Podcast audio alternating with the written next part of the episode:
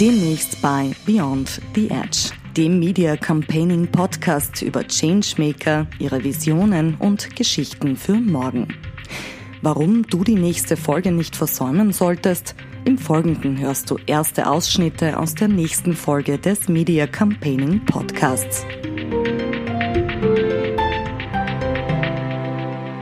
Wir haben, wir haben eine sehr begrenzte Medienlandschaft zur Verfügung in Wien. Das hat sich massiv geändert, seit äh, wir äh, das letzte Mal in Opposition waren. Also 2010 hat es viele, viele Zeitungen gegeben, die nur Wien-Ressorts gehabt haben und, und Ressorts, die ausreichend ausgestattet waren. Das hat sich jetzt deutlich geändert.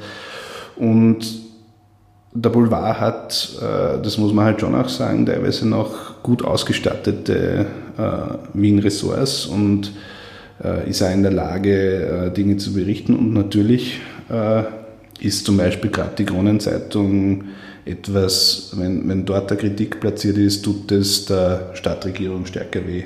Ich stehe zu dieser Aussage, dass der Markt keinen leistbaren Wohnraum schafft, weil das hat der Markt in den letzten, äh, im letzten Jahrzehnt hinlänglich bewiesen. Wir haben so viel frei finanzierten Wohnbau in Wien wie noch nie.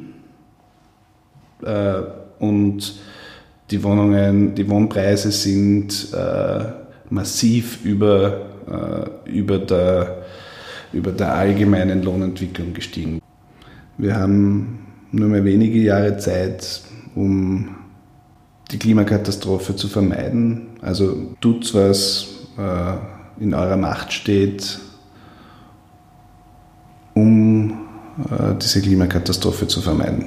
Das ist, das ist im Wesentlichen das, äh, was, ich, was ich allen Leuten zumuten würde jetzt. Viele Dinge, die eine Politikerin oder ein Politiker als Teil ihrer, ihrer Arbeit sieht, ist, ist bei anderen äh, sozusagen gehört, zum, gehört zu dem, was man in der Freizeit macht. Das ganze Interview sowie exklusives Bonusmaterial gibt es demnächst auf diesem Kanal.